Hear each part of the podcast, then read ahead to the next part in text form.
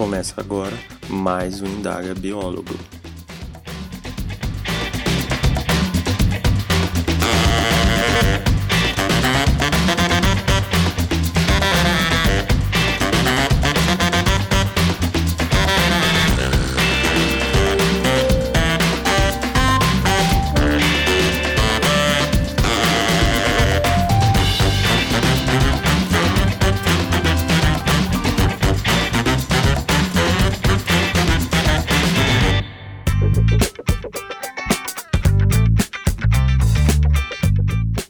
Olá pessoal, eu sou Gabriel Messias e esse é mais uma edição do Indaga Biólogo, um podcast para falarmos sobre a profissão do biólogo. Os próximos dois episódios do podcast serão dedicados a falar do conselho, seguindo uma sugestão que a Agnes Cris deu lá no YouTube. Ela pediu para falar como os conselhos utilizam as taxas que cobram dos biólogos. Antes de tratar desse assunto, resolvi dar um panorama geral do que é o conselho e como é a sua estrutura, para então poder falar do dinheiro. Então, bora conversar?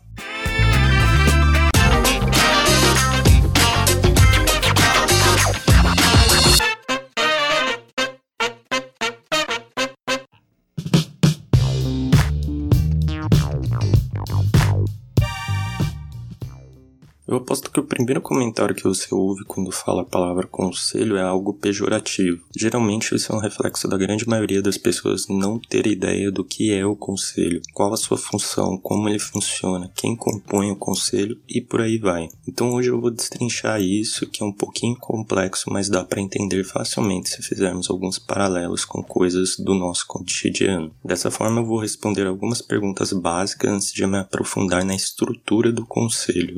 Primeira pergunta: o que é o Conselho? O Conselho é uma autarquia federal com função de fiscalizar e regulamentar a profissão. Bonita definição, né? Mas o que isso quer dizer? Primeiro, o que é uma autarquia? Dentro da administração pública existe uma divisão de dois tipos: a administração pública direta e indireta. No caso da direta, ela representa órgãos ligados ao poder executivo e que dependem da renda do mesmo para se manterem, ou seja, recebem dinheiro da União, como por exemplo os ministérios. Já na administração pública indireta, temos órgãos que têm caráter jurídico independente do poder executivo, mas que realizam atividades para o poder público, como o INSS. Nesse caso, esses órgãos têm fonte de renda independente da União, ou seja, eles criam mecanismos próprios para conseguir renda e se manter. É dentro da administração pública indireta que se encontram as autarquias, que são definidas segundo o Decreto-Lei nº 200/1967 como serviço autônomo criado por lei com personalidade jurídica, patrimônio e receitas próprias para executar atividades típicas da administração pública, que requerem para o seu melhor funcionamento gestão administrativa e financeira descentralizada. Isso quer dizer que o Conselho é uma instituição pública com renda independente da União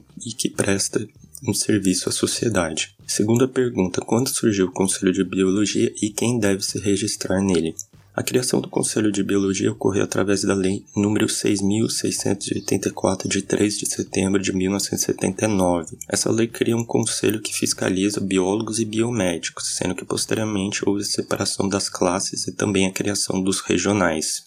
Dessa forma foi instituído o que chamamos hoje de sistema CFBio-CRBio. Diante disso, qualquer profissional que possua um título de bacharel ou licenciado em ciências biológicas deve se registrar no conselho para poder atuar legalmente como biólogo sem infringir a lei. Terceira pergunta: quais as principais funções do Conselho? Apesar de já ter falado do papel de fiscalização e regulamentação, no artigo 10 da Lei nº 6.684 fica claro algumas funções do Conselho Federal, como supervisionar a fiscalização do exercício profissional em todo o território nacional, apreciar e julgar os recursos de penalidade impostos pelo conselhos regionais, fixar o valor das anuidades, taxas, emolumentos e multas devidos pelos profissionais e empresas aos conselhos regionais a que estejam jurisdicionados. Já no artigo 12, algumas funções dos conselhos regionais: julgar e decidir em grau de recursos processo de infração à presente lei e ao código de ética enviados pelas câmeras especializadas. Agir com colaboração das sociedades de classe, das escolas ou faculdades de biologia nos assuntos relacionados com a presente lei, fiscalizar o exercício profissional na área de sua jurisdição, representando inclusive as autoridades competentes sobre os fatos que apurar e cuja solução ou repressão não seja de sua alçada julgar as infrações e aplicar as penalidades previstas nessa lei em normas complementares do Conselho Federal. Propor ao Conselho Federal as medidas necessárias ao aprimoramento dos serviços e do sistema de fiscalização do exercício profissional. Arrecadar anuidades, multas, taxas, emolumentos e adotar todas as medidas destinadas à efetivação de sua receita, destacando e entregando ao Conselho Federal as importâncias referentes à sua participação legal. Resumindo isso tudo, o Conselho é um órgão público com função de fiscalizar e regulamentar a atuação dos profissionais a ele relacionados, para assim garantir uma segurança à sociedade, já que, como órgão público, seu papel é servir a sociedade. E para realizar isso, ele impõe anuidades e outras taxações aos seus registrados para se manter financeiramente, já que não recebe recursos da União.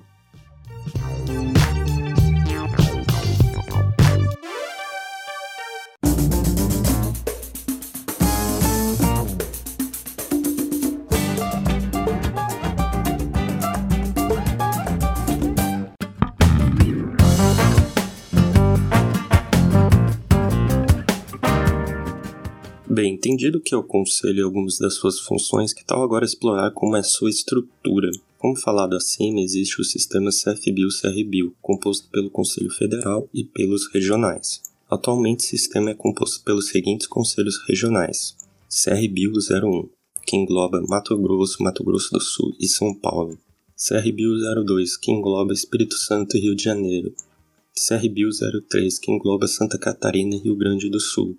CRBio 04, que engloba Distrito Federal, Goiás, Minas Gerais e Tocantins. CRBio 05, que engloba Ceará, Maranhão, Pernambuco, Paraíba, Piauí, Rio Grande do Norte. CRBio 06, que engloba Acre, Amapá, Amazonas, Pará, Roraima e Rondônia.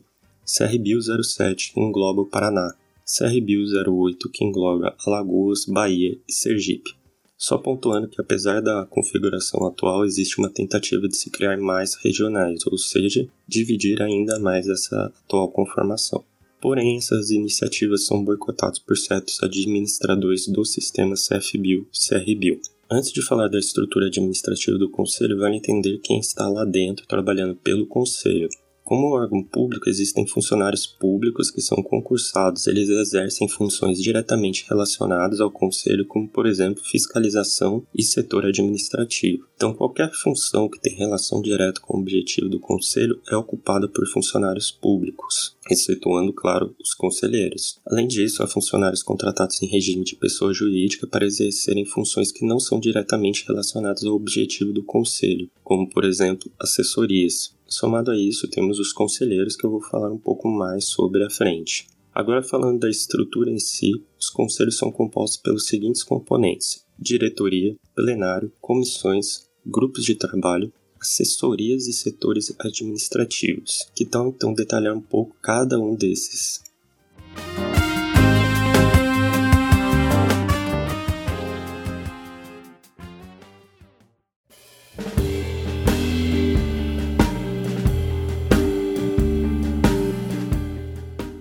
Os dois componentes principais do conselho são a diretoria e o plenário, uma vez que são compostos por conselheiros. E o que é um conselheiro? Esse é um cargo ocupado por um biólogo ou uma bióloga com duas características principais: mais de 5 anos de registro e que estejam em dia administrativamente e financeiramente com o conselho. Os ocupantes desse cargo são eleitos através de uma eleição direta com voto dos registrados no caso do nível regional e eleição indireta no caso do nível federal.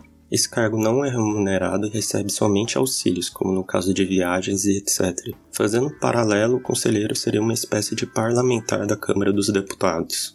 O plenário é um órgão normativo e deliberativo superior do Conselho, e cabe a ele aprovar ou anular medidas e resoluções, deliberar sobre assuntos de interesse geral, julgar determinadas pautas, entre outras atividades. De forma geral, tudo o que for ocorrer no Conselho passa pelo plenário, através da sessão plenária. Este componente será o responsável pelos rumos que o Conselho vai tomar, o plenário é composto por 20 conselheiros, 10 deles efetivos e 10 suplentes. Dessa forma, quando um conselheiro efetivo não pode estar em algum compromisso, o suplente assume. O plenário é uma espécie de Câmara dos Deputados. Se ele não aprova a iniciativa, ela não vai para frente. Os conselheiros, como falei, são os parlamentares. Um pouco abaixo do plenário está a diretoria. Ela é composta pelo presidente, vice-presidente, conselheiro tesoureiro e conselheiro secretário. A diretoria é um órgão executivo do conselho, dá respaldo ao plenário, e entre algumas das suas funções está a garantia do funcionamento do conselho, definir contratações, propor situações de intervenção, entre outras medidas.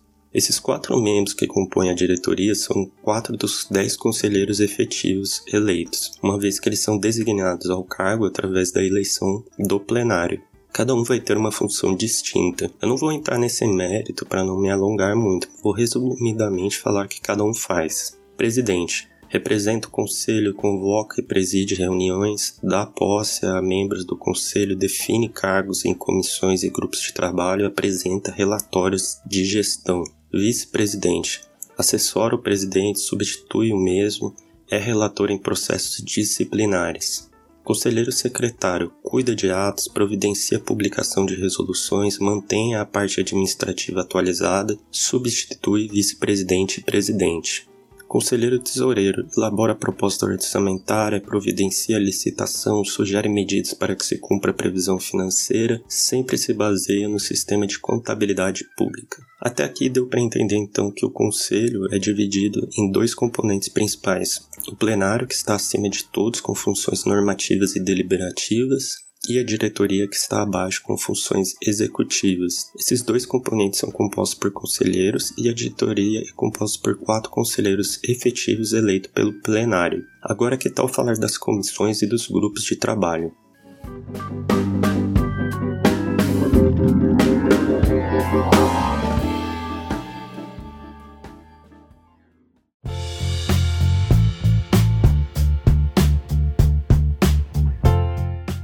Comissões têm como objetivo apreciar assuntos referentes à sua temática. Dessa forma, elas analisam assuntos pertinentes, aprovam certos temas, elaboram estudos, monitoram a situação de determinados temas, entre outras funções. Elas podem ser de dois tipos: permanente, geralmente tratando de assuntos técnicos, e temporários, para tratar de assuntos pontuais. No CFBio, por exemplo, existe a Comissão de Legislação e Normas, tomadas de contas, avaliação de documentos, entre outras.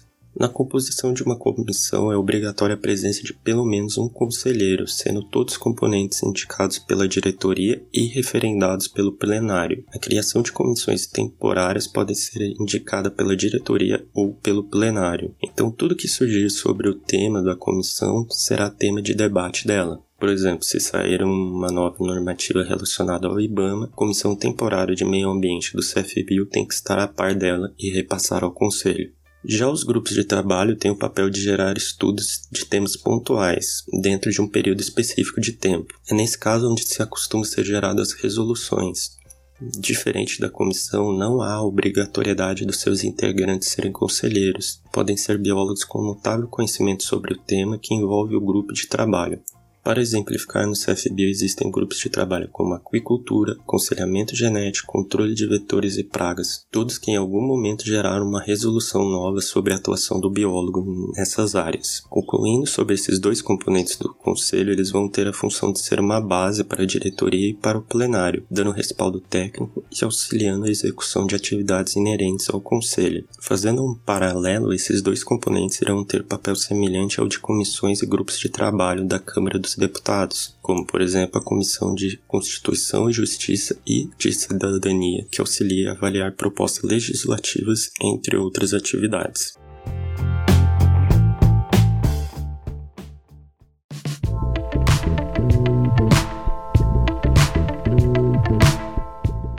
Para fechar a composição dos conselhos é o setor administrativo e as assessorias que auxiliam no funcionamento do conselho, o setor administrativo é composto por funcionários do quadro permanente do Conselho, ou seja, eles são contratados no formato CLT, sendo o presidente do Conselho responsável por contratar ou demitir, com aprovação da diretoria, claro.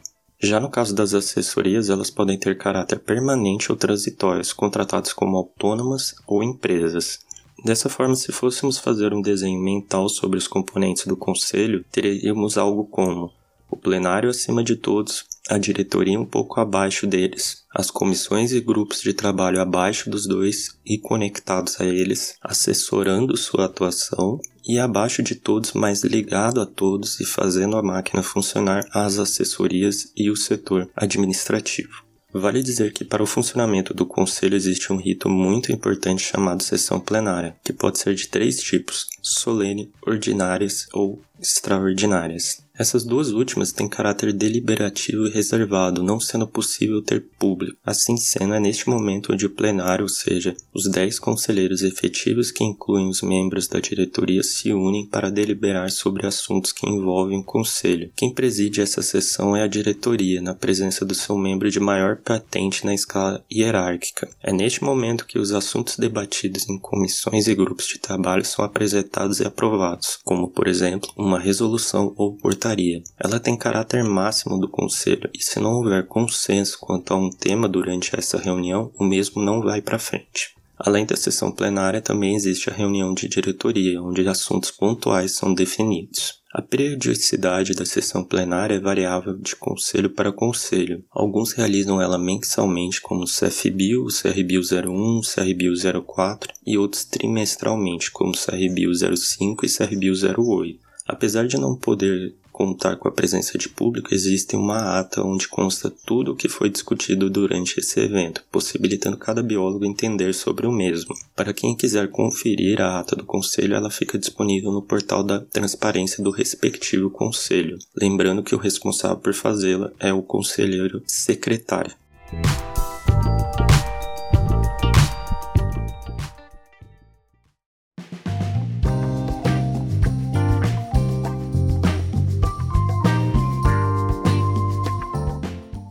Fecharmos, a estrutura do conselho é um pouco complexa, mas é até fácil de entender se fizermos alguns paralelos. Existem muitas funções envolvidas, mas se for para resumir tudo que eu falei aqui, o que eu acho que você deve guardar é o seguinte: o conselho tem como papel principal fiscalizar a profissão, mas além disso também regulamenta a mesma. No caso da biologia, ele é um sistema composto por um conselho federal e oito regionais. Dentro da sua estrutura existem os seguintes componentes em ordem de importância: plenário, diretoria, comissões e grupos de trabalho, setor administrativo e assessorias. Para o seu funcionamento existe a sessão plenária onde temas são debatidos e ocorre a deliberação sobre os mesmos, definindo os rumos do conselho. E ponto final na nossa conversa.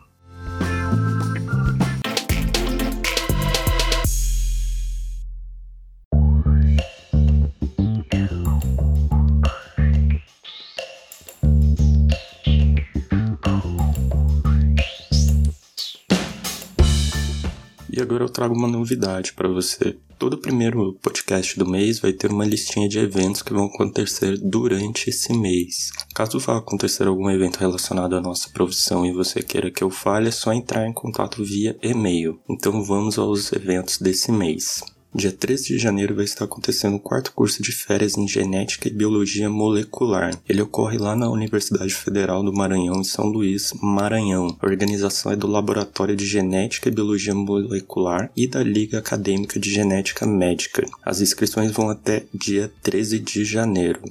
Já no dia 13 de janeiro a 25 de janeiro ocorre o curso Ambiência, Bem-Estar Animal e Zootecnia de Precisão. Ele ocorre lá no Departamento de Engenharia de Biosistemas da Eusalc USP, em Piracicaba. A organização é do professor Dr. Irã José de Oliveira da Silva, do Departamento de Engenharia de Biosistemas. As inscrições ocorrem entre 9 de janeiro e 10 de janeiro.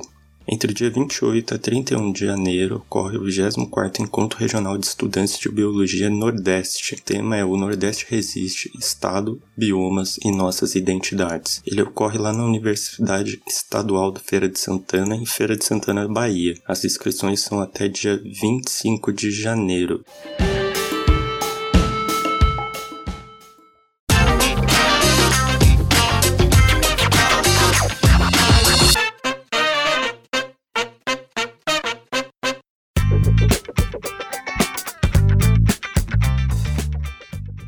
Finalizando mais um Indaga Biólogo com a estrutura do conselho. No próximo episódio, então, eu vou falar sobre como o dinheiro é gasto no conselho. Lembrando que no site da Indaga Biólogo eu vou deixar todas as referências citadas nesse episódio. Agora tem um boletim informativo via e-mail do Indaga Biólogo com notícias do podcast e sobre a nossa profissão. Se você quer participar, mande uma mensagem nas redes sociais do podcast que eu compartilho o formulário de inscrição contigo. Se você gostou, peço que compartilhe, nos siga nas redes sociais e caso tenha uma dúvida, mande um e-mail para indagabiólogo.gmail.com. Um abraço e até mais.